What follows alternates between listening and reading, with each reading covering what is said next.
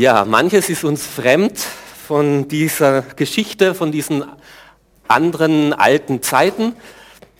Aber doch ist es so, dass Gott derselbe bleibt und auch der Mensch an sich sich in seinen Wünschen und Bedürfnissen nicht grundsätzlich verändert hat. Deswegen lohnt es sich auch diese alte Liebesgeschichte, die uns im Buch Ruth überliefert ist, schon mehr als 3000 Jahre alt, genauer anzuschauen. Und heute auch diesen Abschnitt mit dem Thema Risiken einer und Nebenwirkungen einer Beziehung. Alles hat so seinen Preis. Also wenn man zurzeit solche Medikamente dahernimmt und dann den Beipackzettel liest und dann eben, was das noch alles mit sich bringt, dann fragt man sich ja schon, brauche ich das wirklich? Und macht es das wirklich besser oder wird es nicht nur noch schlimmer? Wenn man da liest, was da noch alles so ähm, an Nebenwirkungen auftreten kann. Und vielleicht geht es uns in manchen Beziehungen auch so. Zuerst hat man so die rosa-rote Brille auf und das lässt sich auch kaum verhindern und das ist vielleicht auch ganz gut so, weil man sich vielleicht sonst gar nicht darauf einlassen würde. Aber man sagt so, die rosarote Brille hat man so neun Monate etwa auf, wo man alles schöner, spannender, leichter wahrnimmt, als es in Wirklichkeit ist. Und erst nach diesen neun Monaten sieht man dann eigentlich den Rucksack, der die andere Person auch hat und mit sich bringt. Zuerst sieht man den ja gar nicht, der fällt ja gar nicht so auf, aber mit der Zeit dann sieht man doch, oh, diese Person bringt auch noch anderes mit in unsere Beziehung hinein, was vielleicht als Risiken und Nebenwirkungen zu betrachten ist. Ähm, und bin ich bereit, auch diesen Rucksack, den diese Person trägt, mitzutragen ähm, und mit auszuhalten, damit unser Miteinander dann gelingen kann. Und zu diesem Thema können wir hier eben im Buch Ruth im Kapitel 3 und im Kapitel 4 einiges beobachten und einiges lernen. Zuerst möchte ich über unrealistische Erwartungen in einer Beziehung reden und dann, was zu, einer realistisch, zu einem realistischen Kennenlernen dazugehört. Erstmal unrealistische Erwartungen. Eine unrealistische Erwartung ist, Gegensätze ziehen sich an. Da lesen wir hier im Kapitel 4 eben Vers 3, Boas sagte zu seinem Verwandten, Noomi, die aus dem Land der Moabiter zurückgekehrt ist, wird das Grundstück Elimelechs, will das Grundstück Elimelechs verkaufen. Wir erfahren, dass Boas reich war und Ruth arm war.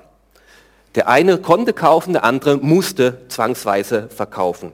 Boas war Israelit, Ruth war Moabiterin. Boas war um die 50, Ruth war noch keine 30. Boas war Single, Ruth war Witwe. Am Anfang sind diese Gegensätze ja recht spannend und interessant. Am Anfang. Später werden sie dann einfach nur anstrengend. Also bei uns in unserer Beziehung äh, eine äh, kleinere Sache eben, äh, meine Frau war unheimlich fasziniert davon, dass ich eben kein Stubenhocker bin, der seine Freizeit einfach nur so äh, vorm Computer oder Fernsehen verbringt, sondern dass ich aktiv war und was vorgenommen habe und äh, man mit mir etwas erleben konnte.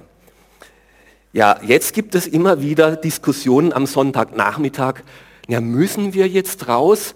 Können wir nicht einfach auf dem Sofa sitzen bleiben und ein Buch lesen?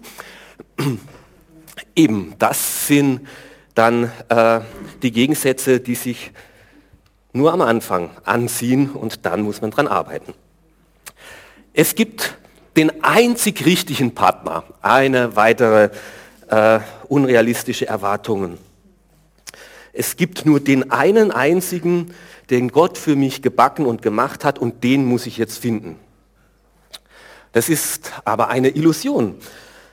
Sicher, man, ich sage immer wieder, man kann sich das Leben leichter und schwerer machen. Es gibt Personen, die besser zu einem passen und Personen, die schwieriger äh, es miteinander zu gestalten ist. Aber grundsätzlich gibt es Freiheit und ich habe die Wahl. Und letztlich muss ich in jeder Beziehung, egal wie gut es passt, dann doch daran arbeiten, dass es funktioniert, dass das Miteinander gelingt, dass das Vertrautheit und die Zusammengehörigkeit wächst. Einen Hinweis hier finden wir eben in dem Vers 4. Du hast das Vorkaufsrecht, weil du der nächste Verwandte bist. Ich komme erst nach dir. Wenn du die Ruth heiratest, okay. Wenn nicht, dann heirate ich. Wenn du sie heiratest, gut, dann gibt es für mich eine andere. Es gibt für Boas eben nicht nur die Ruth. Er mag sie, er liebt sie, er bemüht sich um sie, aber er weiß genau, es ist nicht die einzige auf der ganzen Welt.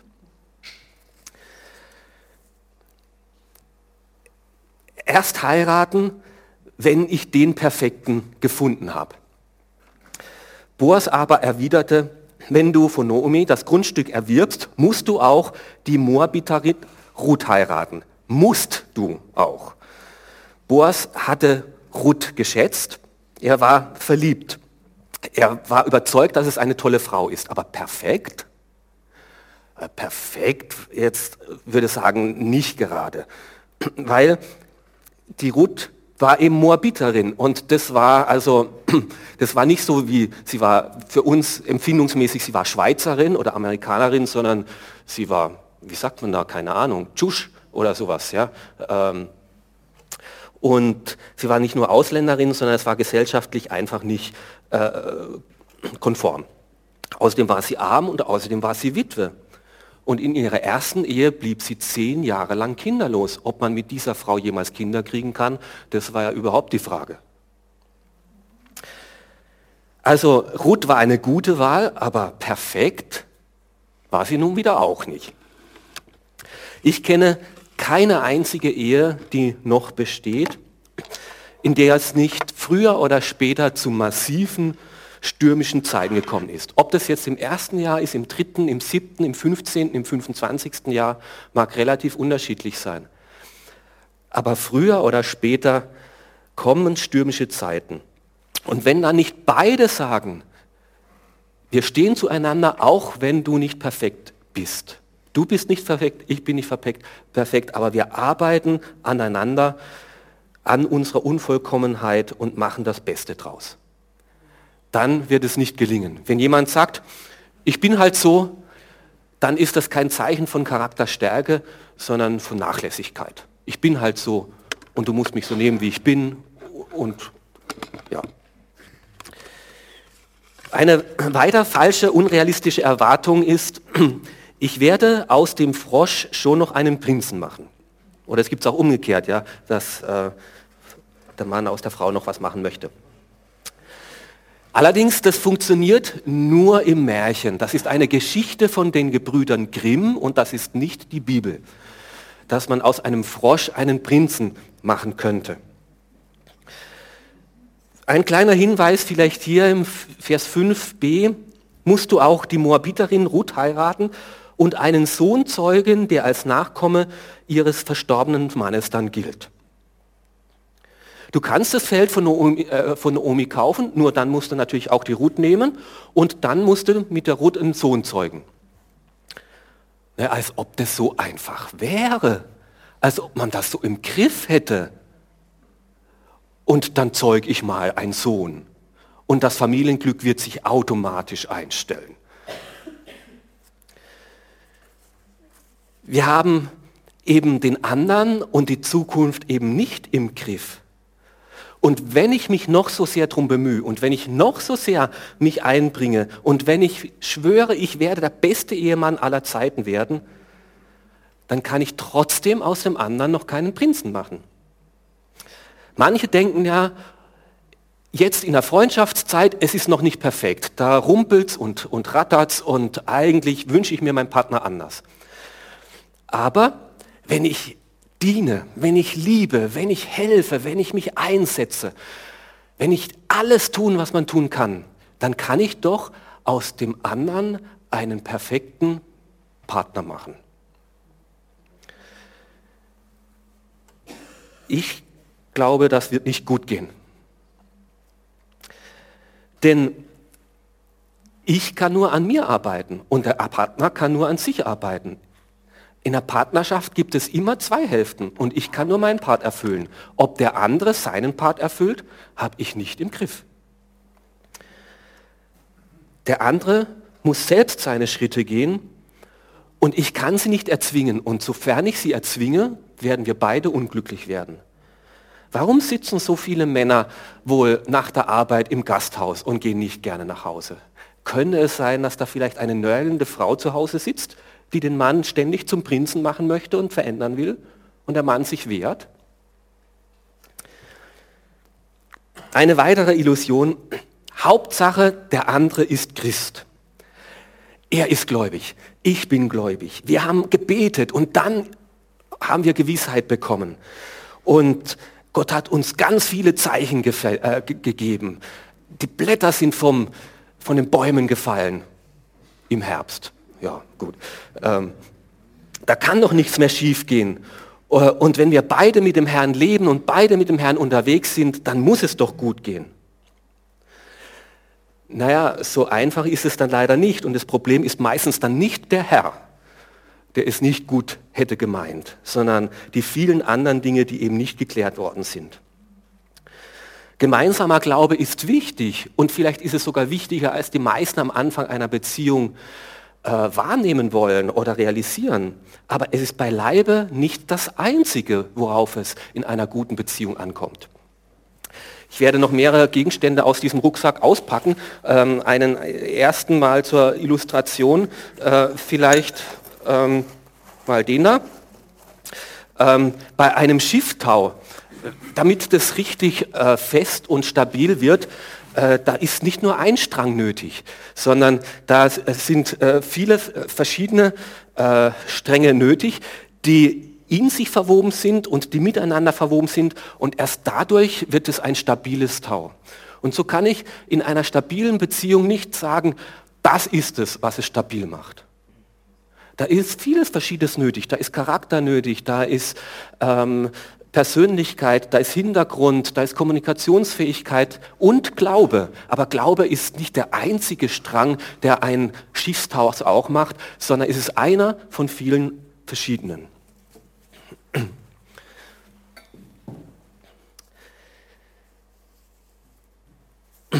Er wird, lesen wir hier, eines Tages das Feld erben und so bleibt es im Besitz dieser Familie. Das muss ich ein bisschen erklären. Also wenn du das Grundstück jetzt kaufst von der Noemi, dann musst du die Ruth zur Frau nehmen und mit dir Kinder zeugen. Und diese Kinder sind dann die Erben des verstorbenen, kinderlos gebliebenen Elimelechs. Und wenn du den Sohn kriegst, dann kriegt der auch den Acker, den du jetzt kaufst. Das ist dann sein Erbe und sein Grundbesitz. Und dann sagt dieser Mann, ja, was habe ich dann davon? Nur investieren, nur hineingeben in Beziehung und ich bekomme letztlich auf lange Sicht gar nichts zurück. Dieser andere Mann, von dem wir gar nicht genau den Namen wissen, mit dem da, da Boas äh, diesen äh, Handel äh, macht, äh, der war auch Jude, der war auch gläubig. Aber er war nicht bereit, ein echtes Opfer zu bringen. Und er wollte zwar das Angenehme, den Acker und den Besitz haben, aber nicht wirklich selbstlos investieren in diese Beziehung. Das war ihm zu schwierig. Eine Illustration von Ehe, Ehe heißt ausgeschrieben, Egoist heiratet Egoist. Wenn du es nicht glaubst, dann hast du wahrscheinlich noch die rosa-rote Brille auf. In dem Moment, wo wir an Jesus Christus glauben und zum Glauben kommen, dann wird schlagartig unsere Schuld und unsere Sünde weggenommen. Und es ist wunderbar. Es ist herrlich und es ist sofort. Aber leider wird nicht schlagartig unser Charakter besser, unser Charakter ausgetauscht.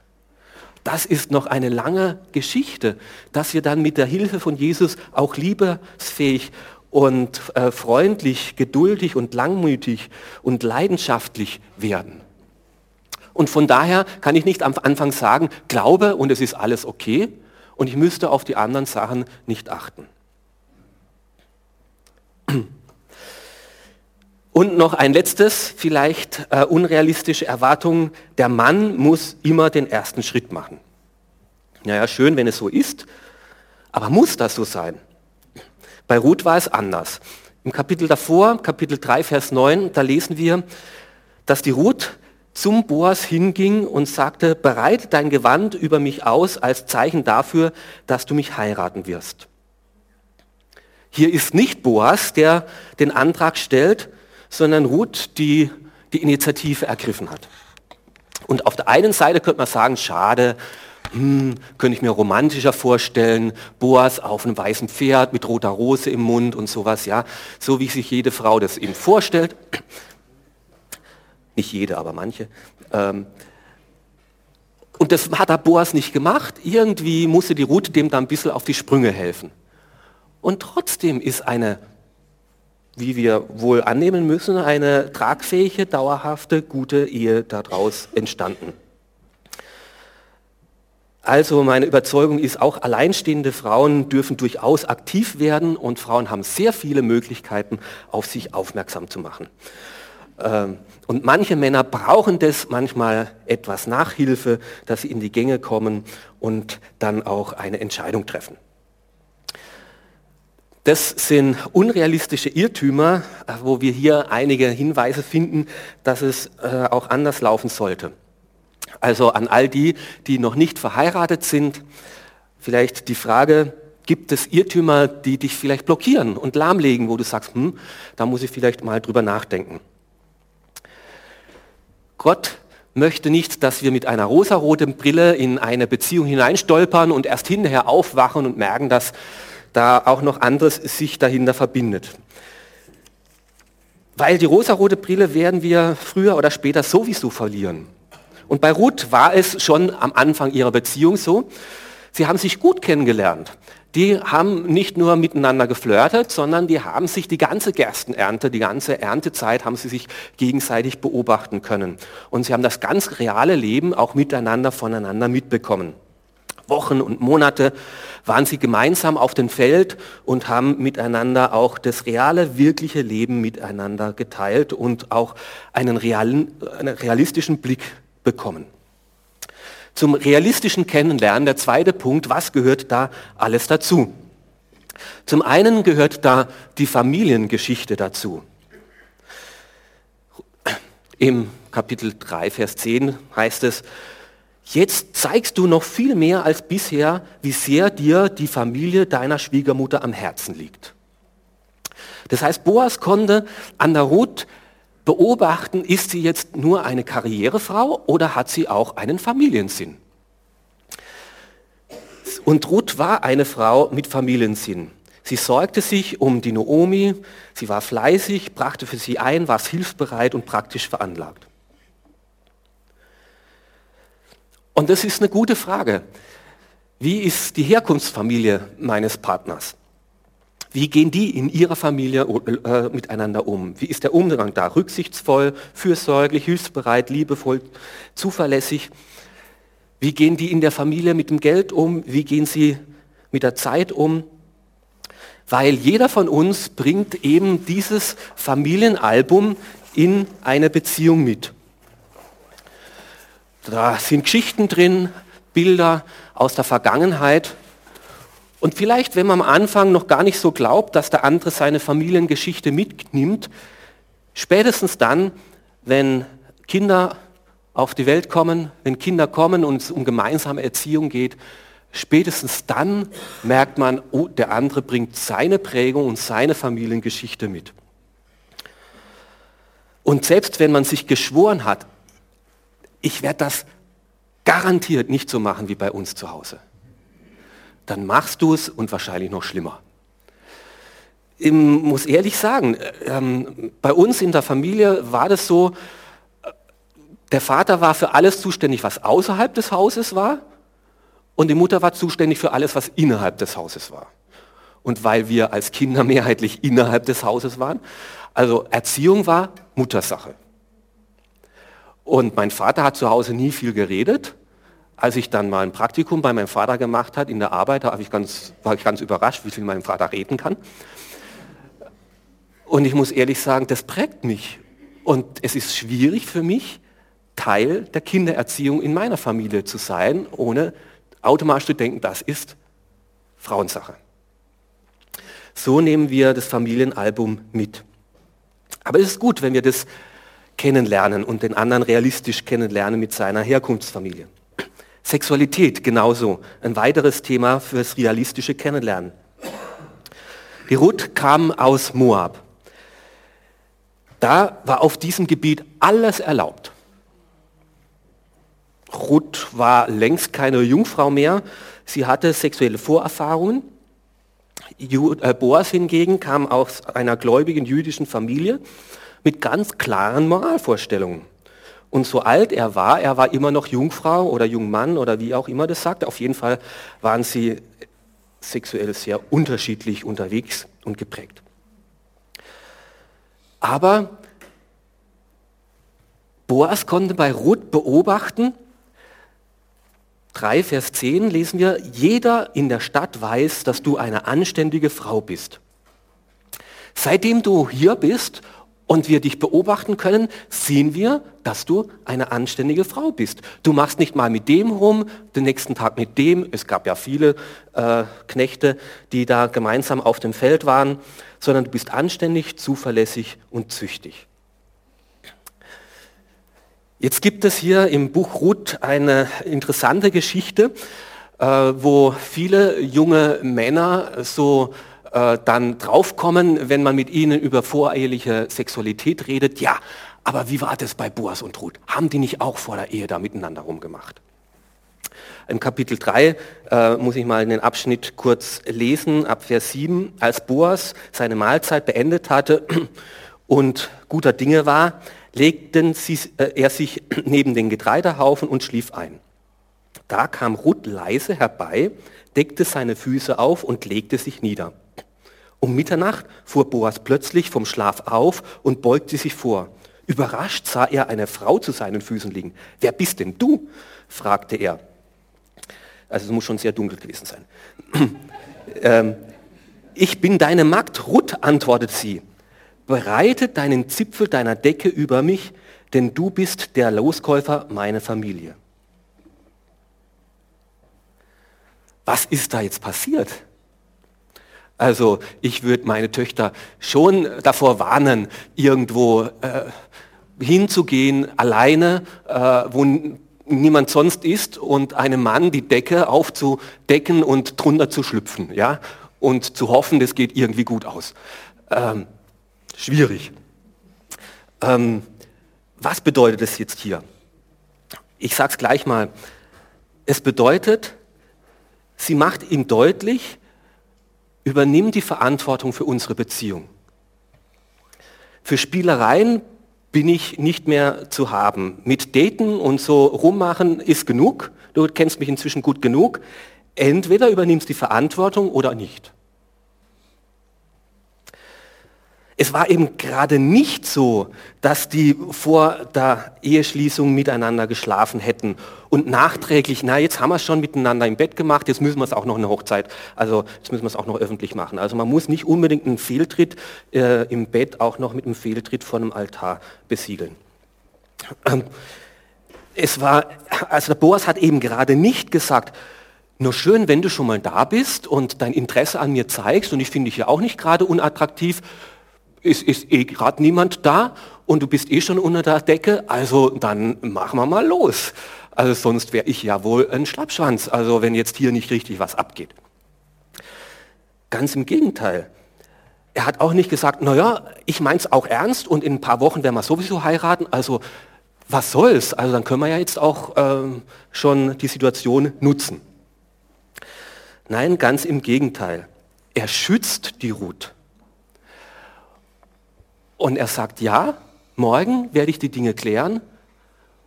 Bleib erstmal da liegen, ich schicke dich nicht in der Nacht heim, weil das ist gefährlich. Aber ich schicke dich auch nicht bei Tag rein, dass andere du noch einen schlechten Ruf bekommst. Bevor es allzu hell wird, gehst nach Hause und ich kläre dann die Dinge. Liebe Männer, genau das ist die Art von Mann, die die Frauen suchen und wollen. Gerade durch Enthaltsamkeit vor der Ehe zeigt man, wie wichtig der andere einem ist. Und zwar der andere einem ist. Wie wertvoll der andere in meinen Augen ist. Wer sich eben nicht einfach nimmt, weil es möglich ist und weil es gerade schön und interessant und spannend wäre. Wer nicht seine Bedürfnisse befriedigt, ohne zu überlegen, habe ich auch schon die Verantwortung für den anderen übernommen. Wer erst einmal klärt und sagt, du bist mir so wichtig, dass ich erst dann, wenn wir eine stabile Basis und ein vertrautes Verhältnis und eine verbindliche Beziehung, dann erst möchten wir auch das tun, dass wir da dann uns ganz öffnen und die Sexualität ausleben. Und so bringt jeder seine sexuellen Geschichten und Vorerfahrungen auch mit. Jetzt seid ihr sicher gespannt, was ich da jetzt rausnehme. Ähm, ein, eine Kerze für Romantik, die man da so anzünden kann. Äh, anzünden kann ähm, wenn es mal so richtig brutzelt. Äh, Und ich möchte es aber noch ein bisschen erklären, äh, diese Behauptung. Treue und fürsorgliche Liebe lernt man vor der Ehe, nicht erst in der Ehe. Treue lernt man vor der Ehe. Wenn du jetzt Probleme mit Enthaltsamkeit, mit Selbstbefriedigung, mit Pornografie hast, dann nimmst du das in die Ehe mit. Und das löst sich nicht irgendwie in Luft auf, nur weil man jetzt gerade vom Standesbeamten Ja gesagt hat und geheiratet hat. Die Dinge, die dich jetzt belasten, werden eine Belastung in der Beziehung, in der Ehe werden. Boas war hier sehr zurückhaltend und sehr fürsorglich. Er hat gesagt, ich möchte, oder du bist mir so wertvoll, dass erst da ein Mann kommen muss, der seine Liebe vor Zeugen in guten wie in schlechten Tagen vor dir beschwört. Und erst dann hat er das Recht, das Geschenk auszupacken. Das Geschenk, den Wert, den du für mich hast. Ja, also Sexualität ist auf jeden Fall ein Thema beim Kennenlernen und der richtige Umgang damit. Dann der Charakter. Wie ist der Mensch von seinem Charakter her? Beide haben sich ja sechs Monate kennengelernt bis dahin und ähm, Beide konnten sich gut beobachten. Die Ruth konnte den Boas beobachten, wie er mit, er war ja Chef dieses, äh, dieser größeren Landwirtschaft und wie er mit seinen Arbeitskollegen äh, und mit seinen Untergebenen umgegangen ist, dass er großzügig und fürsorglich war. Und Boas konnte die Ruth beobachten, wie sie fleißig gearbeitet hat, wie treu war, fürsorglich. Und beide konnten den Charakter des anderen kennenlernen. Und der Charakter ist für mich so wie ein, äh, so wie ein, da, wie so ein funkelndes Kristall oder ein Diamant, äh, der erst einmal geschliffen werden muss. Ein Diamant funkelt und leuchtet nicht von alleine. Er ist wertvoll, ohne Zweifel, aber er muss geschliffen werden. Und erst durch den Schliff bekommt er dann, äh, tut er das Licht eben widerspiegeln und leuchten. Und so ist die Frage, ist der andere, hat er schon Schliffe bekommen? Ist er dabei, sich schleifen zu lassen? Leuchtet er bereits in dem Moment, wo ich ihn kennenlerne? Wenn er da jetzt schon gut unterwegs ist, darf ich guter Zuversicht sein, dass er weiterhin an seinem Charakter arbeitet und seine Schwächen nicht einfach hinnimmt und da ist halt Dreck da und so bin ich halt und du hast mich so anzunehmen, sondern dass er bereit ist, an seinem Charakter zu arbeiten. Ja, und dann noch zwei Dinge möchte ich sagen, wo es wichtig ist, sich kennenzulernen, auch der Glaube. Boas hatte einen festen, tiefen Glauben. Er wusste, dass er der nächste Verwandte war und als solcher die Pflicht hatte, für die Noomi und für die Ruth zu sorgen. Er kannte das Wort Gottes und im Wort Gottes stand, der nächste Verwandte hat da diese Verantwortung, um dieser Familie ein bleibendes Erbrecht zu ermöglichen. Und er wollte die Verantwortung für diese Ruth übernehmen. Er hat nicht nur gesagt, naja, das steht irgendwo im Alten Testament, wer weiß, ob das heute noch gilt. Und ah, Mose hat sicher nicht genau gewusst, das gilt es auch für ausländische Frauen, für moabitische Frauen. Und es war sicher nur in Jerusalem, in Israel und so. Er hat gewusst, nein, es steht in Gottes Wort und ich lebe danach im realen, wirklichen Leben und ich richte mich danach. Nicht nur theoretisch nach dem Wort Gottes, sondern ganz konkret, ganz praktisch. Er war dem Wort Gottes gegenüber gehorsam. Ruth hatte zwar eine ganz andere Glaubensgeschichte, die war eben nicht in einem gläubigen Elternhaus groß geworden und nicht in Israel und hatte nicht von klein auf von Gott gehört. Da war es viel, viel später, sie ist erst viel später zum Glauben gekommen. Aber auch sie hat eine persönliche Glaubensüberzeugung äh, gefunden und hat es festgemacht und hat gesagt, ich stehe zu diesem Gott und ich möchte ihm nachfolgen, egal was es mit sich bringt.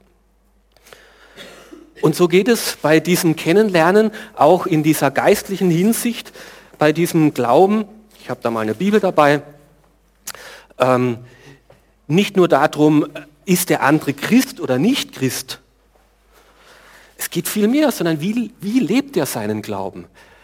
Ist er wirklich im realen Leben verwurzelt? Geht der andere verbindlich in eine Gemeinde? Schließt er sich einem Hauskreis an oder lebt er Jüngerschaft? Liest er in der Bibel? Können wir miteinander beten? Können wir Glauben miteinander teilen? Also als ich meine, oder äh, meine Frau kennengelernt habe, ging es nicht nur darum, ist sie gläubig oder nicht gläubig, sondern war die Frage, wärst du bereit, auch Pastorenfrau zu werden? Ja, das ist schon nochmal eine andere Frage. Oder die Susi mich, wärst du bereit, auch ins Ausland zu gehen? Wenn ich da gesagt hätte, nee, also Deutschland, Baden-Württemberg ist schön genug, ähm, dann hätte ich nicht nur Kärnten verpasst, sondern auch meine Frau, weil die gesagt hätte, gut, dann gibt es auch jemand anderen. Ähm, nicht wegen Kärnten, sondern wegen der Bereitschaft, sich äh, aufzumachen, von Gott leiten zu lassen, dahin zu gehen, wo er einen hinführt. Und ein letztes, es ist auch nicht gut, äh, dumm, wenn man den gegenseitigen Bildungsstand kennenlernt, den IQ vom anderen. Und das hat auch Boas gemacht. Im Kapitel 3, Vers 17 heißt es, und dieser halbe Zentner Gerste hat er mir geschenkt. Das erzählt dann die Ruth. Erzählte sie weiter. Er sagte, du sollst nicht mit leeren Händen zu deiner Schwiegermutter zurückkehren. Das war jetzt aber nicht nur großzügig, sondern schlau. Also wenn man die Schwiegermutter gewonnen hat, ja, dann hast du gute Karten. Wenn du die Schwiegermutter gegen dich hast, dann ist schwierig, ja. Und er hat ordentlich äh, einige, einen halben Zentner Gerste ist nicht gerade wenig. Äh, und damit hat er die Schwiegermutter, die Verarmte, durchaus, okay, der sorgt für uns. Hat er guten Karten gehabt. Es geht nicht darum, jetzt das zu bewerten, hoher äh, IQ, niedriger IQ, hoher Bildungsstand, niedriger Bildungsstand. Das geht gar nicht darum, das zu bewerten. Nur die zwei müssen miteinander klarkommen. Und da darf es nicht meilenweit auseinanderklappen, dass der eine ständig beim Gespräch miteinander denkt, wovon redet der eigentlich? Und der andere denkt, ja, mit dem kann ich ja überhaupt nichts reden. Äh, also das muss schon irgendwie zusammenkommen, dass das Gespräch und das Interesse und das Gemeinsame auch im Gespräch miteinander möglich ist und, und, und inspirierend ist und bereichernd ist, wenn die zwei miteinander kommunizieren. Ja, so, das waren jetzt einige Punkte, die ich schon euch gezeigt habe. Die rosa-rote Brille, wie man sie abnehmen kann oder was nicht hilfreich ist und hilfreiche Punkte, die man klären kann, um sich besser kennenzulernen. Und weil wir davon überzeugt sind, dass es wichtig ist, sich wirklich gut kennenzulernen, deswegen bieten wir hier in unserer Gemeinde auch so eine Beziehungsanalyse und einen Beziehungs- oder Beziehungsvorbereitungskurs für jedes Paar an. Ob sie befreundet sind, verlobt sind, auf jeden Fall vor der Hochzeit. Und ich habe noch kein Paar kennengelernt, das diesen Kurs mit 10 bis 12 Treffen von je anderthalb, zwei Stunden gemacht hätte, wo ich gesagt hätte, und wir haben uns viel besser kennengelernt. Wir haben gar nicht gewusst, dass wir den anderen an so vielen Punkten noch nicht so, das dann gar noch nicht geklärt hätten. Und weil wir davon überzeugt sind, dass eine gute Basis des Kennenlernens vor der Ehe ein gutes Fundament ist für eine gelingende Ehe, deswegen haben wir bei uns in der Gemeinde die Regel, dass wir eine kirchliche Trauung hier nur dann vornehmen, wenn ein Paar auch bereit ist, diesen Ehevorbereitungskurs zu machen. Und ich glaube, das ist das größte Geschenk, was wir diesem Paar machen können, sich so tiefer, besser, umfassender, bereichender kennenzulernen. Ja, aber jeder bringt so seinen Rucksack mit, den ich zuerst gar nicht wahrnehme, dass da ein Rucksack drauf ist und erst dann in der Beziehung wahrnehme, boah, da kommt ja eine ganze Menge mit. Ach so, den IQ habe ich noch vergessen auszupacken. Das war jetzt gar nicht so leicht, da was zu finden, aber ich habe mal gedacht, ein Taschenrechner tut es auch. Genau. Aber bei allem realistischen Kennenlernen kommt man irgendwann mal an den Punkt, wo man sich entscheiden muss. Wie geht es jetzt weiter? Wage ich den Schritt nach vorne? Wird es verbindlich oder mache ich einen Rückzieher? Und das ist jetzt mein letzter Punkt, eine mutige Entscheidung treffen. Jeder muss irgendwann mal eine mutige Entscheidung treffen. Ruth tritt, äh, trifft zuerst die Entscheidung für mich. Ich möchte gerne diesen Boas. Ich kann mir das vorstellen. Ich hätte Interesse an ihm. Ich würde gerne weitergehen über das Kennenlernen und Daten hinaus. Ich möchte es verbindlich haben. Ich möchte, dass es ernst wird. Und sie geht hin und bezeugt diesem Boas sein ernstes Interesse. Sie macht sich total offen, total verletzlich und öffnet ihr Herz. Und Boas reagiert auch offen und positiv darauf. Er verspricht, ich werde die Voraussetzungen klären, ob eine Ehe möglich ist. Und ab diesem Zeitpunkt war es nicht nur eine Liebschaft und eine Freundschaft, sondern es war eine Verlobung. Wir klären jetzt ganz konkret, ob wir miteinander zu zweit das schaffen und ob die Voraussetzungen dazu passen und möglich sind. Da gab es nämlich noch einen anderen Mann, der wird gar nicht per Namen erwähnt in diesem Buch Ruth. Ruth, das wird, der wird nur so und so genannt, der Herr so und so. Heute wird man sagen den XY. Er war also ein näherer Verwandter als der Boas und er hätte eigentlich das Recht gehabt, zuerst das Grundstück zu kaufen und dann eben die Ruth dann auch zu nehmen. Aber dieser andere Herr XY, der war eben nicht bereit. Den Acker hätten er gern gehabt, die Ruth, hm, wenn es unbedingt sein muss. Aber den Rucksack von der Ruth, was die alles noch mit sich bringt, das wollte er eigentlich nicht mitnehmen. Und dann sagt er eben, wenn das so ist, dann meint der andere, trete ich mein Recht auf das Grundstück an dich ab. Ich würde ja sonst etwas kaufen, was später nicht mir, meiner Familie gehört. Also nimm du es. Dieser Mann hatte also da eine Blockade. Wenn es ernst würde oder verbindlich werden könnte, dann hat er einen Rückzieher gemacht. Dann war er nicht mutig, sich zu entscheiden. Und egal, wie gut wir den anderen kennen, es braucht immer ein Wagnis. Wir kennen nicht die Zukunft, wir wissen nicht, was kommt, wir wissen nicht, wie ich mich weiterentwickle, ich weiß nicht, wie meine Frau sich weiterentwickelt. Es ist immer ein Wagnis. Es ist, braucht immer Mut, eine Beziehung einzugehen. Eine feste Entscheidung. Und da ist die Frage, bin ich bereit, diesen Schritt zu gehen und den Preis zu zahlen, egal was kommt? Also ich kenne diese Angst, bevor ich meiner Frau einen Heiratsantrag gemacht hat, also sie gefragt habe, ob sie mich heiraten möchte, boah, da ist es mir noch mal so richtig heiß geworden. Hey Hans-Peter, was, was machst du denn eigentlich? Kannst du dich sagen, das ist die einzige für das ganze Leben, wer weiß, wie lang das Leben ist und, und, und was es mit sich bringt und sowas, ja.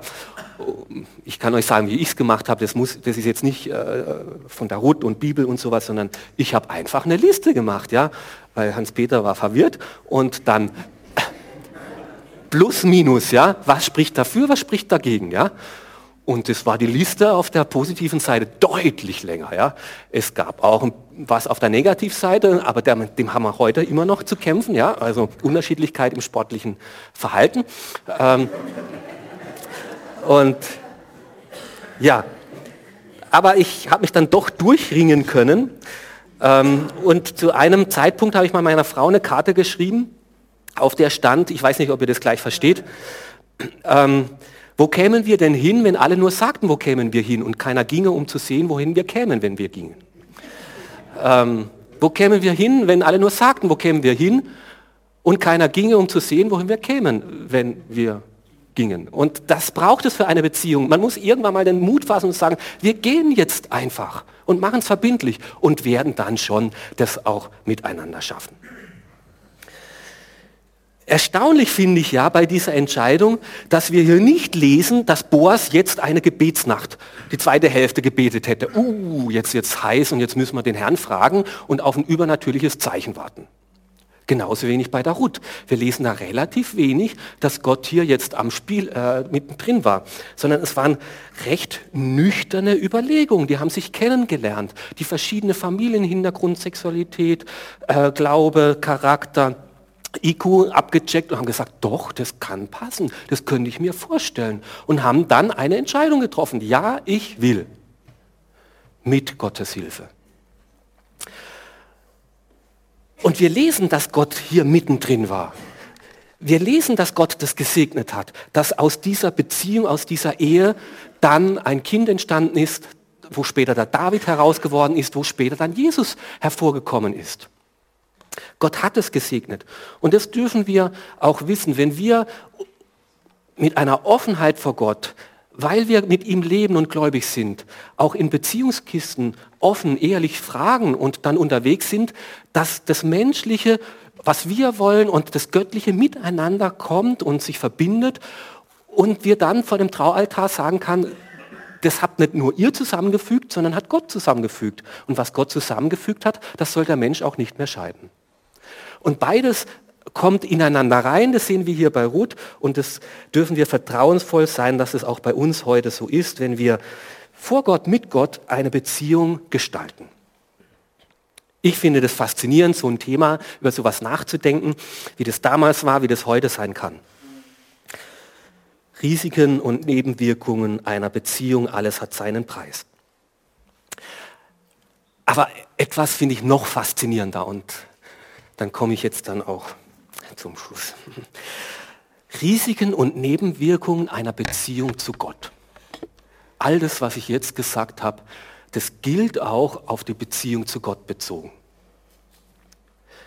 Das Buch Ruth hat nämlich verschiedene Ebenen. Da gibt es einmal die Liebesbeziehung zwischen Boas und Ruth, aber gleichzeitig in dieser Liebesgeschichte auf einer tieferen Ebene, auf einer geistlichen Ebene, wollte Gott mit diesem Paar etwas zeigen, wie echter Glaube und echte Erlösung stattfinden kann.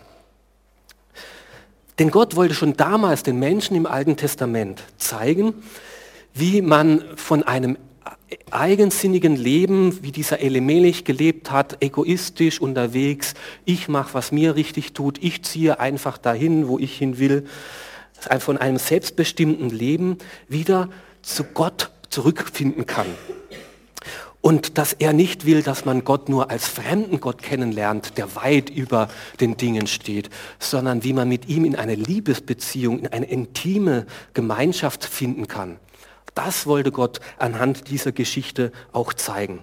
Und genau an diesem Ort, Bethlehem, wo Boas und Ruth jetzt sind, genau an diesem Ort, wo die heiraten, wo nachher der David auf die Welt kommen wird, in Bethlehem.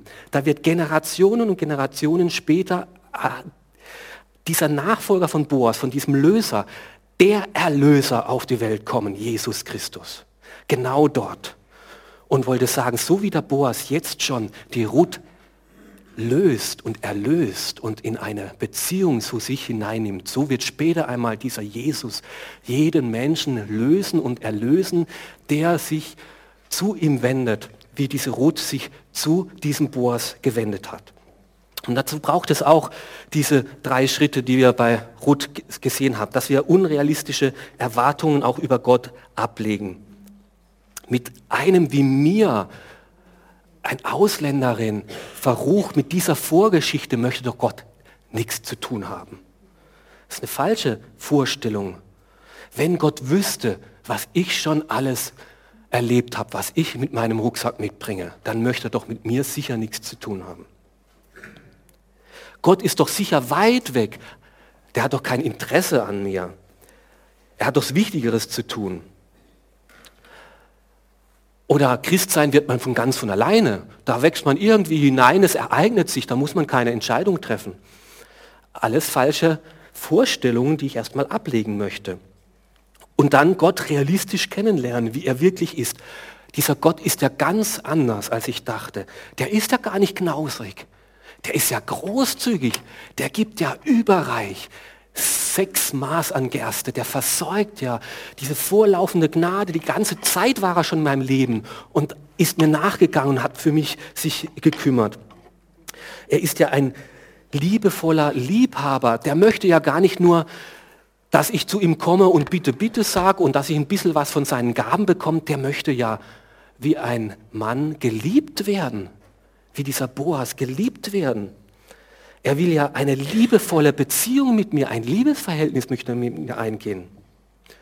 Und dieser Gott, der ist ja gar nicht blauäugig. Der ist ja, dem kann ich ja gar nichts vormachen. Der weiß ganz genau, was meine Geschichte ist und wer ich bin. Und dass ich Schulden mit in die Ehe bringe. Und dass er etwas bezahlen muss für mich, um dass ich wieder Anteil bekomme am Reich Gottes, am Volk Israel, an diesem Land. Er weiß, dass ich Altlasten mitbringe. Und Gott ist bereit, den nötigen Preis zu zahlen. Er ist bereit, sich für mich zu opfern, zu lösen, meine Vergangenheit, mich loszukaufen. Er möchte mich frei machen aus diesem einsamen, verarmten, erbärmlichen Leben und mich in seine Gemeinschaft hineinnehmen. Und es hat ihn alles gekostet. Diesen Jesus hat es sein Leben gekostet, das er für mich gegeben hat, um mich mit meinem Rucksack anzunehmen und in eine Liebesbeziehung zu sich zu holen. Dass ich Anrecht bekomme an seinem Erbe und Bürger seines Reiches werde. Und Paulus drückt es dann im Neuen Testament, im Römerbrief so aus, Gott, der nicht einmal seinen einzigen Sohn verschont hat, sondern für ihn, äh, ihn für uns gegeben hat. Und wenn er Christus so für uns gegeben hat, sollte er uns dann mit ihm nicht alles geben? So großzügig ist Gott. Er zahlt den Preis, weil er uns lieb hat und weil er uns in seine Gemeinschaft holen möchte und weil er eine Beziehung mit uns haben möchte und weil er nicht berechnend ist, sondern schenkend. Und jetzt ist die Frage, wenn du Gott so kennengelernt hast, bist du auch bereit, eine mutige Entscheidung zu treffen? Da wartet Gott darauf. Da kommt nicht er und tritt die Tür ein, sondern er ist kein Macho, der sich aufdrängt. Er ist zurückhaltend und liebevoll. Aber wenn du Gott so erlebst, der dich freikaufen will, der sich für sich sorgen möchte, der der Zukunft und Hoffnung schenken will, der dich annimmt, wie du bist, der dich segnen möchte, wäre es dann nicht ein mutiger Schritt zu sagen, dann möchte ich mich ganz auf diesen Gott einlassen? Ich kenne dich noch nicht ganz, ich weiß nicht, was die Zukunft bringt. Aber soweit wie ich dich bisher kennenlerne, möchte ich dieses Liebesverhältnis, diese Liebesbeziehung mit dir eingehen. Und das erhofft Gott sich von uns, dass wir wie Ruth dann herkommen und auch das sage, bereite deinen Zipfel deiner Decke auch über mich aus, denn du sollst mein Erlöser sein. Das wird so zu Gott kommen. Dein Angebot, dein Liebesangebot, deine Fürsorge und deine Vergebung soll auch für mich gelten. Bitte bereit doch deine Decke, deine Erlösung auch für mich aus.